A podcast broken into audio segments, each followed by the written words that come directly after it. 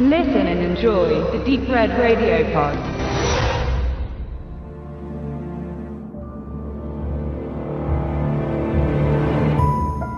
Ja, hallo liebe Hörer. Heute berichten wir aus dem schönen Wolfsburg, denn dort hat erstmalig das Cineways Filmfestival seine Zelte aufgeschlagen, nachdem es bisher ja immer in Dresden beziehungsweise später dann Braunschweig stattfand und dieses Jahr dann erstmalig in Braunschweig und in Wolfsburg zugange ist. Wir haben dieses Jahr leider nur Zeit gehabt für einen kurzen Ausflug dorthin, aber glücklicherweise heute an dem Samstag des Festivals, wir schreiben den 1.9., konnte ich Schattenwald sehen, den aktuellen neuen Film von Regisseurin Laura Thies und die sitzt jetzt neben mir. Vielen Dank, dass du hier bist. Wir haben auch glücklicherweise jetzt noch eine Viertelstunde das Kino für uns alleine. Ist, glaube ich, der beste Ort, was die saubere Tonqualität angeht. Schattenwald, das ist dein vierter Film, habe ich die IMDB richtig gelesen, Also mein- wenn man die zwei Kurzfilme dazu zählt? Ja, ich habe viele Kurzfilme davor noch so gemacht, die jetzt nicht so ganz offiziell dann auf IMDb gelistet werden Okay. oder so.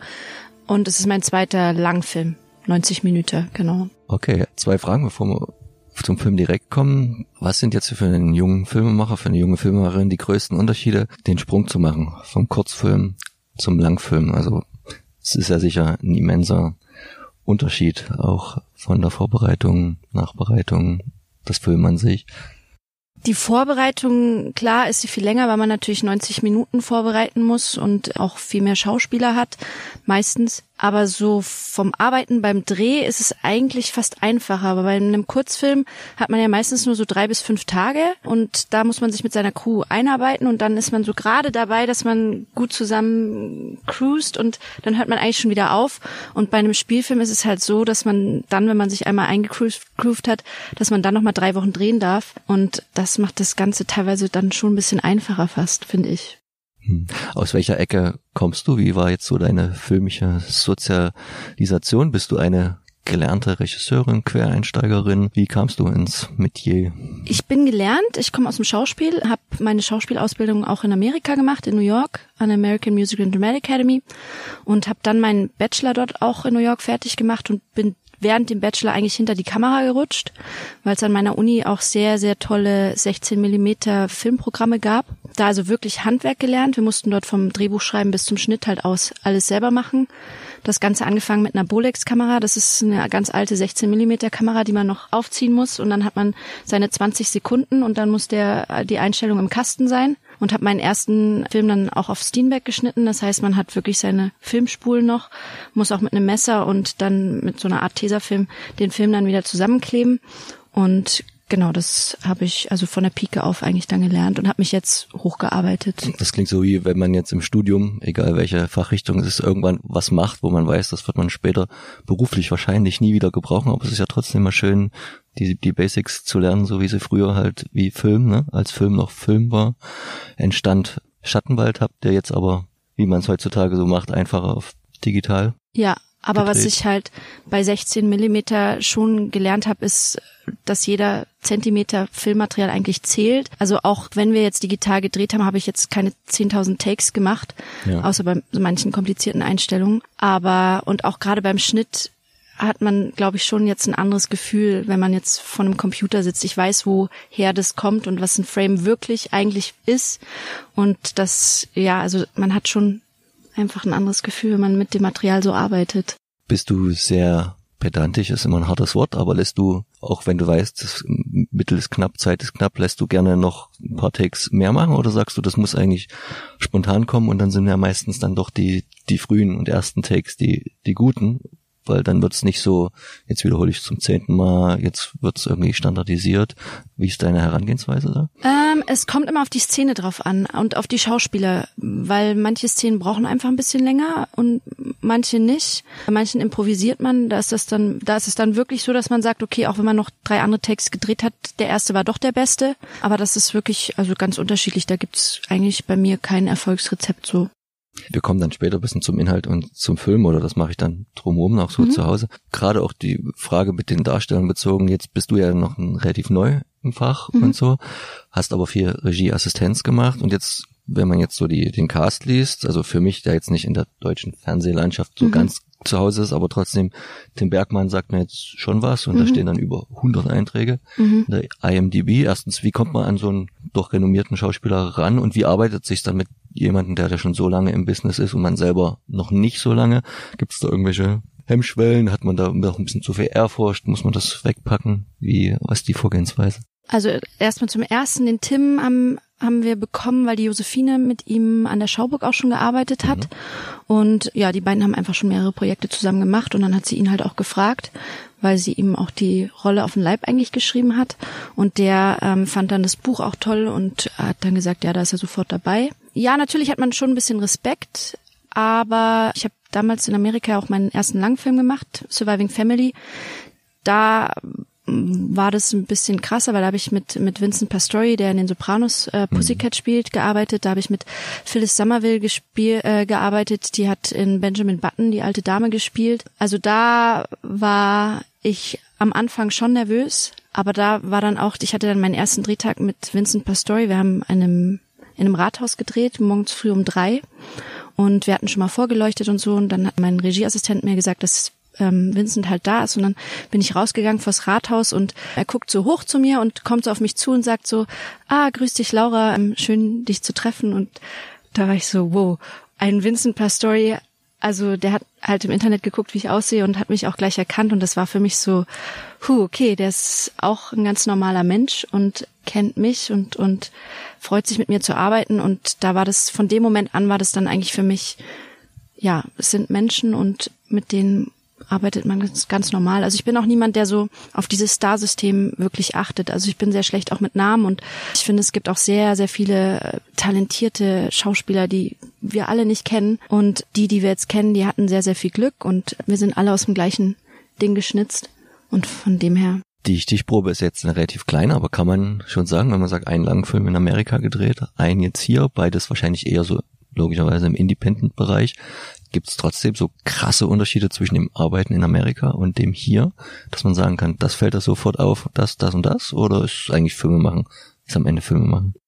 Also New York ist, wenn man Independent Film macht, ist ein Himmel weil du dort einfach die Szene hast und du hast die Leute, die das verstehen und die auch gerne das mitmachen und wirklich Herzblut da reinsetzen und das ist in Deutschland sehr, sehr schwierig, diese Leute zu finden und das auch so durchzuziehen. Weil meiner Meinung nach wir hier in Deutschland wenn ich das so da sagen darf, ein bisschen faul geworden sind. Wir haben oder faul sind einfach, weil wir dieses Fördersystem haben. Und hier ist einfach so der Gedanke, okay, wenn ich jetzt keine Förderung bekomme und keinen Sender und keinen Verleiher, dann wird der Film auch nicht gemacht. Und in, in Amerika ist es einfach so, die haben diese Fördergelder nicht. Und wenn dort die Independent Filmemacher eine Idee haben, dann finden sie einfach einen Weg, wie sie den machen. Und wenn das einfach ein Jahr lang ist, jedes Wochenende treffen und einfach diesen Film drehen, dann machen die das. Und ich habe mhm. da auf den Festivals, ich war sehr, sehr viel mit Festivals unterwegs, mit Surviving Family. Und da habe ich tolle Filme gesehen, die für 20, 30.000 US-Dollar gedreht wurden. Einfache Geschichten, aber die einen sehr berührt haben. Und ja, das ist hier, tue ich mich ein bisschen schwer, diese Community zu finden. Du kannst hier ruhig auf die Kacke hauen. Das ist auch so das Hauptthema, was sich durch jahrelange Berichterstattung über den Genrefilm, vor allen Dingen in Deutschland, zieht, weil das ist ja so ein verlorenes Genre, weil in Deutschland, wenn man es jetzt mal überspitzt sagt, hat man ja entweder nur die großen Komödien mit den paar wenigen zugkräftigen Namen, äh, mhm. äh, Schweiger, Schweighöfer, Barak, äh, oder man hat das stark geförderte, aber sich eigentlich nicht selbst tragende, ähm, ja, böse gesagt, betroffen Heizkino oder die Anspruchs, das anspruchsvolle Arthouse, ich will das gar nicht werten. Und dazwischen existiert eigentlich nicht so viel. Ne? Ja. Und deswegen habt ihr, ihr habt, du hast es vorhin schon im Q&A gesagt, also auch die Gelder erst euch hart erwerben, einwerben müssen über was wahrscheinlich auch noch insgesamt gesehen relativ Neues, nämlich das Crowdfunding relativ und habt dann aber trotzdem Du kannst ja nochmal erzählen über auch den größeren Namen dann doch nochmal euch an den, den normalen Fördertopf gewagt, um da die Mittel bisschen zu vervollständigen.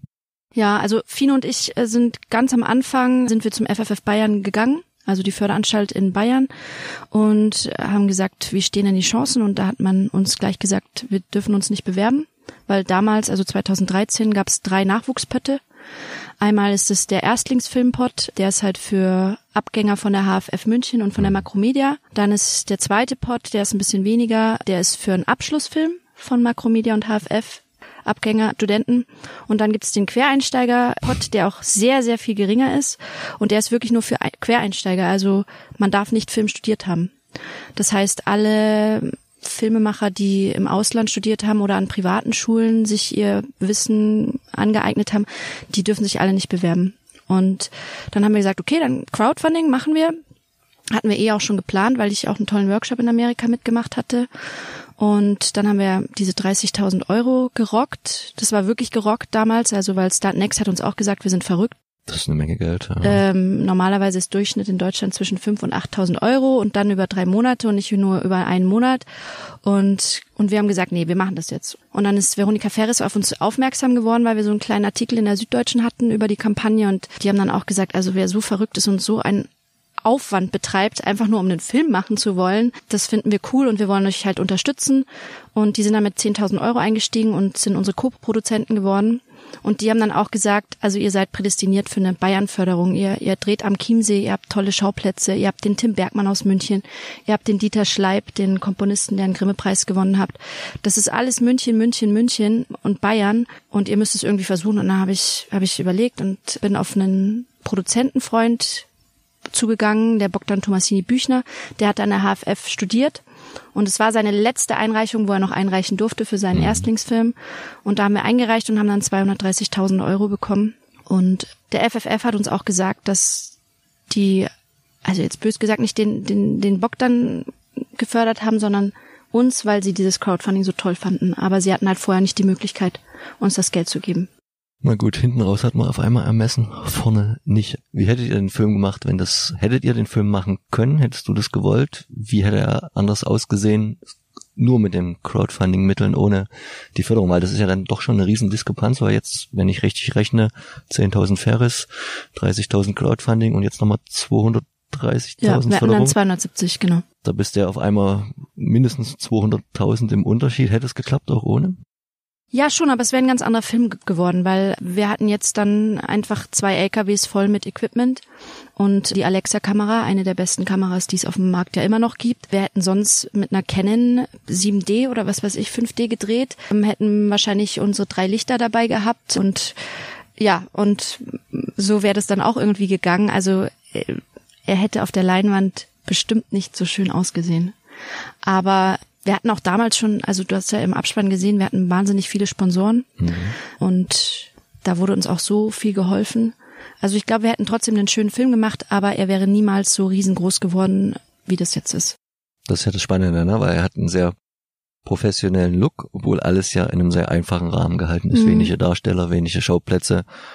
Ich finde das immer gut, weil man soll sich als Filmemacher nicht mit einer Idee übernehmen, wo ich eigentlich von vornherein weiß, ich kann sie nicht umsetzen und dann sieht das irgendwie cheesy aus. Ne? Das ja. war hier ganz anders. Ne? Und ihr hättet wahrscheinlich auch nicht so viel zeitlichen Spielraum gehabt. Und du hast gesagt, der, der erste Cut gegenüber zwei, zwei Stunden 40. Zwei Stunden 40, das hätte man sich wahrscheinlich auch nicht leisten können, so viel Material erstmal anzusammeln und dann langsam daraus zu wählen, wenn man jetzt unter eher größeren äh, Zwängen Wobei, das weiß ich gar nicht, weil wir uns dem gar nicht so bewusst waren. Das mhm. ist auch ein Ding, was ich jetzt echt die letzten zwei Jahre, wo ich Regieassistenz gemacht habe, sehr gelernt habe, ein Buch zu stoppen und wirklich äh, da im Vorhinein zu gucken, weil auch mit Surviving Family, wir hatten einfach das Glück, frei zu produzieren und wir haben gesagt, okay, wir erzählen die Geschichte so, wie sie erzählt werden muss.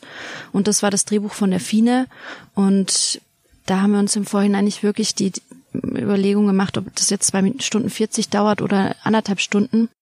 Ja. Habt ihr eine Vorgabe, gibt es Vorgaben von der Filmförderung, wenn man das sowas Offizielles macht, dass die sagen, ja, aber der muss vermarktbar sein und am besten muss er auch noch irgendwie in Fernsehformat passen, damit dann mit oder so dazu, bitte nur 90 Minuten oder hat man das dann schon selber gemerkt, dass man zweieinhalb Stunden nicht verkaufen kann und wie viel man dann auch, schneidet man aufs 100 Minuten, schneidet man auf 120 Du hast ja schon gesagt, das war auch ein sehr schwieriger, schwieriger Prozess, weil ja auch sehr viel von ihr ähm, autobiografisches ein bisschen mit drin war oder sehr viel Herzblut und dann Kill Your Darlings mäßig dort sich fast von der, naja, einem guten Drittel zu trennen. Ja, sehr viel Herzblut war da mit drin. Also autobiografisch jetzt nicht so, aber bestimmt viele Situationen aus ihrem Leben, die sie da vielleicht auch mit reingepackt hat oder so, wenn man ja doch oft darüber schreibt, was man so kennt. Aber nee, Vorgaben bekommt man nicht vom FFF, äh, wie lang das jetzt sein muss oder so. Das bekommt man dann erst, wenn man halt einen Sender oder, oder einen Verleih dabei hat. Aber wir haben es dann im Schnitt einfach gemerkt. Also der Artium König, mein Cutter und ich, äh, wir saßen dann drei Monate im, im Schneideraum und haben Listen auch geführt, welche Informationen sind jetzt zum Beispiel schon im Film gefallen, was braucht der Zuschauer nicht nochmal zu hören zum Beispiel oder wie kann man das nochmal strukturell ändern, damit eine Szene vielleicht dann doch nicht mehr gebraucht wird, um halt das Gleiche zu erzählen. Und sowas haben wir dann halt alles gemacht und dann war es eigentlich Zufall, dass er 90 Minuten geworden ist. Also es war jetzt nicht, dass Artem und ich gesagt haben, er muss jetzt 90 Minuten werden, sondern es war halt so äh, jedes Mal wieder geguckt und haben gesagt, er, er zieht sich immer noch und und muss noch mal ein bisschen tighter werden und hier sind noch Infos, die sind jetzt doch noch zweimal gefallen, das kann man noch raushauen und also da haben wir wirklich, wir haben auch Testscreening gemacht und also mehrere, ein großes mit 30 Leuten und dann habe ich immer wieder Freunden und Bekannten immer wieder Versionen gezeigt und so sind wir dann auf diese 90 Minuten gekommen. Wie war so die Resonanz jetzt nicht nur bei den Testscreenings, sondern auch bei der großen Festival-Tour oder du hast so eine eigene Kinotour selbst mhm. organisiert und du hast ja auch einen Verleih gefunden, hast gesagt, Heimkino ist bedient, ist schon draußen, schon veröffentlicht ja, ja also wir hatten wir hatten einen Weltvertrieb für den Film, wobei da leider nichts mit passiert ist, okay. weil Deutschland einfach keinen Genrefilm in dem Sinne haben wollte, denke ich mal. Wir waren in Amerika auf Festivals, mhm. dort sehr gut angekommen. Also ich war auch drüben und habe zwei Screenings selber mitbesucht. Da haben wir auf acht Festivals, haben wir dann auch neun Preise gewonnen. Da haben war die, haben die synchronisiert oder Untertitel? Untertitel. Untertitel. Ja. Hm. Ähm, und das Schöne war zu sehen, dass auch die Jokes, also, also was heißt Jokes, aber so kleine Sachen, wo man halt mal schmunzeln kann oder so, haben sogar mit Untertiteln funktioniert und hat die Leute auch dort sehr berührt, was sehr schön war für mich zu sehen, weil ich Angst hatte, ob das mit Untertiteln sich dann auch so mit drüber nimmt. Man guckt den Film anders, ne? Ja. Also nicht mehr ja. Man verpasst unter anderen Details vielleicht, ne, wenn man es nicht so gewohnt ist ja. im visuellen. Aber Sinne. die Amerikaner sind Gott sei Dank bisschen mehr gewohnt, dass, also die sehen ja viele deutsche Filme mit Untertiteln, weil das gar kein Synchronland ist. Zumindest diese kleine Zielgruppe, die, genau. für die das dann interessant ist, der, der, an dem Mainstream in Amerika geht's ja dann damit leider auch das stimmt. vorbei. Ne? Aber die sind ja meistens nicht auf solchen Festivals. Also von dem her genau. hatten wir genau. da Glück, dass es halt Leute waren, die eigentlich Untertitel gewohnt sind. Und wenn denen dein Film gefallen hat, dann machen sie ein Remake, ne? So läuft das ja dann ja, in genau. Amerika. Und dann kann man nur hoffen, dass man genug Mitsprache ja. Mitspracherecht hat. Aber auch hier in Deutschland, also die Resonanz, klar hat man immer Leute, die den Film nicht mögen und das hat man immer, aber so generell hat ja, der Film auch viele berührt einfach.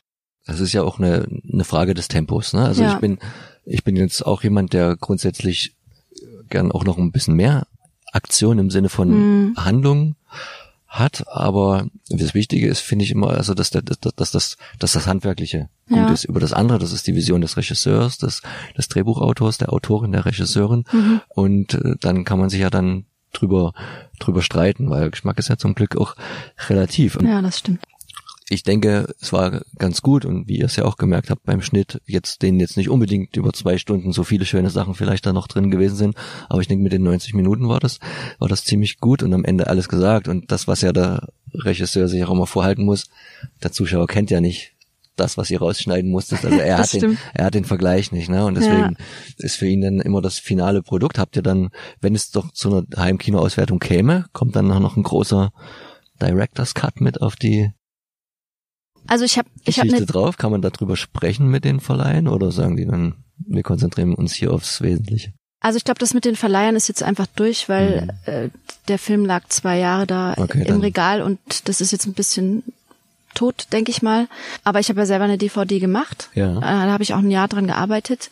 Da sind sehr, sehr viele Szenen drauf, die rausgeschnitten worden sind und die uns aber sehr am Herzen liegen. Und da habe ich mir dann schon das Recht draus geholt, das also es gibt auch zum Beispiel drei verschiedene Enten. Das, das, da sieht man auch was von den Enten, sieht man auch auf der DVD drauf und so. Wenn dann in 30 Jahren du schon irgendwie 50 andere Filme noch gemacht hast und dann wird dir dann hier so ein Festival gewidmet, wie es jetzt hier Bruce, Bruce Beresford gewidmet ist und dann kommen die ganzen, die ganzen Nerds in Anführungszeichen lieb gemeint und wollen jeden deiner Filme davor gucken, um sich vorzubereiten. Und wenn du dann als Regisseur noch, Regisseurin mit sowas noch ähm, protzen kannst, das ist, glaube ich, viel wert, weil diese Möglichkeiten hatten die Regisseurinnen, Regisseure früher natürlich nicht, das Ja. da das zu behalten, die Das Kilometer stimmt. lang spulen. Im zweiten Jahr, als das noch in Dresden war, war hier Joe Dante, der ja bekannt dafür ist, dass der sehr viel auf der Metaebene arbeitet Mhm. und neben der eigentlichen Handlung ganz viel in den Hintergrund einbaut. Ne? Also da läuft kein Fernseher und mit einer Sendung nicht ohne Grund jedes Poster an der Ja. Wand macht eine Aussage, es ganz viele Querverweise durch Schauspieler. Denkt man auch schon in jungen Jahren als Regisseurin an sowas, weil das, warum ich frage, ist das eine Buch, was mir auffiel, nämlich in der ersten Szene Low-Budget-Häuser. Low-Budget-Häuser, ob das Ja. jetzt ganz zufällig da lag oder ist das schon ausgerichtet Das, worden? das war so ein kleiner, schön, dass du das gesehen hast, das freut mich sehr. Das war ähm, schon gewollt von mir, das war so ein kleiner Hint so an gute Zuschauer, die da auf sowas Wert legen. Und ich bin schon jemand, der ein paar Sachen versteckt in Filmen. Also, und ich denke mir schon auch sehr viele Sachen und, und gucke auch bis ins hinterste Detail. Also meine Crew hat mich auch immer Vorhang-Nazi genannt Oh. weil ich immer den hintersten Vorhang habe ich noch korrigiert, wenn er nicht ganz gerade hing. Also ich gucke da schon auch in jeder Einstellung auf. Also wenn ich die Zeit habe und wenn es geht, dann gucke ich schon sehr. Noch kurz, du hast vorhin gesagt, es war ein bisschen vage, aber ich muss immer noch als nach deinen Einflüssen, also du hast gesagt, du hast dir eine Liste gemacht mit Filmen, die du äh, gut fandest oder Regisseure und dann hast du geguckt, wo man da bisschen sich anlehnen könnte an bestimmten Mhm. Einstellungen, was du ja, was ihr ja ganz im positiven Sinne exzessiv betrieben habt, ist schöne Übergänge Ja. zu schaffen. Wenn jetzt, ich weiß gar nicht, das eine war, glaube ich, die Kerze wird ausgepustet und dann kommt der Schnitt und dann hat man dann den Mond in dem ehemaligen Lichtkegel und sowas, was mir sehr gefällt. Mhm. Ein paar, paar Namen, was so deine, hast du so Filmemacher, Filmemacherinnen, die dich im Besonderen beeinflusst haben, vielleicht auch im Direkten während deiner Ausbildung? Manchmal sind ja die Schulen sehr eng natürlich auch an so bekannte Gesichter geknüpft. Also wir haben schon die ganzen Klassiker, also Orson Welles und, und Hitchcock haben wir rauf und runter geguckt und von denen habe ich schon einiges auch gelernt. Also gerade auch was so Übergänge von Hitchcock angeht und so. Also dieses, äh, die Endfahrt, wo man da auf den, über den Rücken von, vom Georg gehen, das ist auch so eigentlich dieser Hitchcock unsichtbarer Schnitt. Also sowas gucke ich mir dann schon von solchen Leuten ab. Generell habe ich jetzt nicht wirklich Leute, die ich so verfolge oder so, weil ich ja auch schon vorhin gesagt habe, ich glaube an dieses ganze Namensding, glaube ich nicht so ganz. Ich gucke mir immer Projekte an, die mir halt gefallen. Also zum Beispiel What Dreams May Come ist so ein Film, weil der auch, der spielt auch mit den verschiedenen Ebenen, Realität und Traum und sowas. Oder Finding Neverland zum Beispiel. Solche Sachen sind dann, aber nicht, weil die vom Filmemacher sind, die ich jetzt verfolge, sondern das sind einfach dann einzelne Werke, die ich mir dann so rauspicke. So, ich könnte noch eine halbe Stunde weitermachen, aber der Saal füllt sich langsam wieder Ja. und die Tonqualität leidet. Sage ich vielen Dank. Ich Beim danke nächsten auch Film machen wir dann hier weiter und ich wünsche trotzdem toi toi toi für die anstehenden Projekte und ja, vielleicht trifft man sich ja nochmal in einem anderen Festival bei den Nachfolgefilmen. Hoffentlich. Wenn du dann nach der, du hast es angedeutet, jetzt machst du ein bisschen Serie unter eigener Regie und wenn dann wieder mal so ein Herzensprojekt dabei ist, dann Ja. hoffentlich das nächste Mal wieder auf einem Festival. Vielen Dank ja, für danke die Zeit. dir. Gerne. Vielen Dank. Ja, auch an dieser Stelle nochmal vielen Dank an Regisseurin Laura Thies, dass sie sich die Zeit für das Interview genommen hat. Ebenso vielen Dank an die Festivalleitung in Person von Carsten Panitz, der dies möglich machte, genau wie an das Cinemax Wolfsburg für die Bereithaltung des Saales. Ich möchte euch den Film aus der Feder der im Interview schon oft genannten Josephine Ehlert wirklich ans Herz legen, denn die Autorin, welche gleichzeitig die Hauptrolle spielt, hat hier ein Drehbuch für einen Genrefilm vorgelegt, eine Gattung, die, wie auch im Interview angedeutet, in Deutschland in vielen Belangen noch immer zu kurz kommt.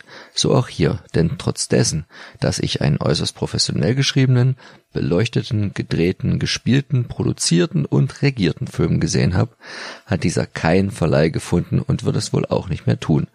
Regisseurin Laura Thies hat diesen aber zum Glück in Eigenregie vermarktet und ich kann nur empfehlen, dieses Engagement zu würdigen, indem ihr die DVD erwerbt. Ihr bekommt so nicht nur viele der angesprochenen und herausgeschnittenen Szenen zu sehen, sondern ihr leistet auch euren Beitrag, um das hiesische Genre-Kino wieder mehr in den Fokus zu rücken. Denn wenn man genau hinsieht, hat es viele interessante Geschichten zu bieten, so wie diese hier. Julika Stetten ist am Ende, dem Burnout nah und mit gehöriger Schreibblockade versehen, könnte der Zeitpunkt nicht unpassender sein. Denn die erfolgreiche Newcomerin in der Popwelt steht unter großem Druck, ihre steile, aber noch junge Karriere fortsetzen zu müssen. Sie hofft in der Abgeschiedenheit ihre Kreativität und Muße wiederzufinden, um Lieder für ihr kommendes Album zu schreiben. Ihr Freund begleitet sie in ein abgelegenes Haus in Bayern und kaum angekommen ereignen sich seltsame Dinge, tauchen mysteriöse Personen auf, Visionen ereignen sich, Albträume suchen sie heim, Erinnerungen werden wach. Aber was ist real? Wem kann sie vertrauen? Und was ist an diesem Ort in der Vergangenheit passiert? Was hat es mit dem Schattenwald auf sich? Wer dies erfahren will und jetzt neugierig geworden ist, kann den Film erwerben. Und zwar direkt im Schattenwald Online Store oder bei unserem Gewinnspiel mitmachen, welches gleichzeitig mit dem Interview für drei Wochen online gehen wird. Beantwortet uns nur folgende Frage über die üblichen Kanäle. An welchem See wurde der Film gedreht? Tipp, die Antwort findet ihr im Interview oder auf der Homepage des Films schattenwaldderfilm.wordpress.com. Die Gewinner werden dann per Los aus allen Teilnehmern gezogen. Viel Glück und viel Spaß beim Schauen.